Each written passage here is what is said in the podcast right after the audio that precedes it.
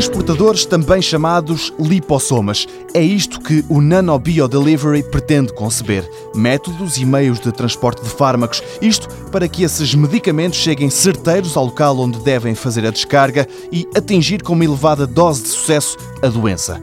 João Neves, um dos investigadores responsáveis, dá conta do trabalho que tem sido feito. Nós inicialmente fizemos uma prova de conceito em que conseguimos realmente comprovar que os nossos lipossomas, que eram, e isso é outra inovação, que é feita à base de um líquido natural que nunca antes foi utilizado e que foi por isso alvo de patente, e conseguimos provar que esses mesmos lipossomas eram capazes de encapsular, de complexar essa droga, no caso um ácido nucleico, DNA ou RNA e conseguimos provar que esse DNA não só era transportado, mas como era libertado nas células e era expresso, ou seja, a droga era encapsulada e mantinha a sua funcionalidade no local onde era dirigida.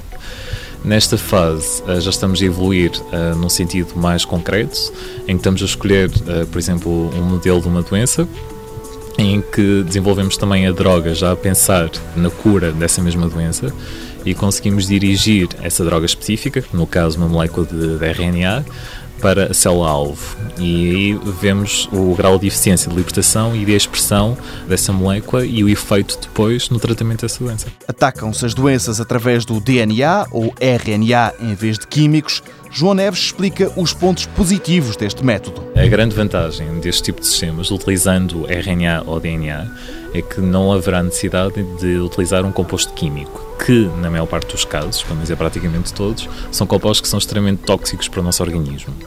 E isto é, sim, uma forma de terapia alternativa, a chamada, assim designada terapia génica, que permite que as células consigam restabelecer a sua função normal sem que tenham que ter sido uh, bombardeadas com compostos tóxicos que, apesar de terem efeito terapêutico, acabam por ter imensos efeitos secundários, que são nocivos ao organismo. É uma forma de terapia alternativa. Para já, o projeto ainda está num estádio algo inicial. O alvo escolhido é a leucemia, mas a médio e longo prazo poderão estar aqui a nascer novas formas para se fazerem vacinas.